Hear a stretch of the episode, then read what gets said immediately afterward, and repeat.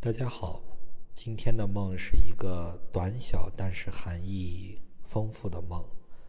梦境只有一句话：我梦见了我的钢琴老师在和别的老师说我可能会有抑郁症。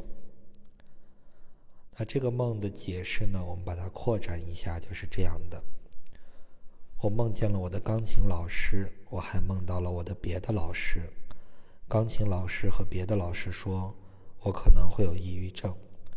为什么是钢琴老师跟别的老师说，而不是别的老师和钢琴老师说，也不是另一个学科的老师和别的老师说呢？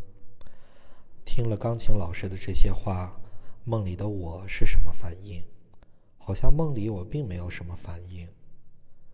是麻木吗？是沉默吗？还是什么？我也不知道。我知道的就是。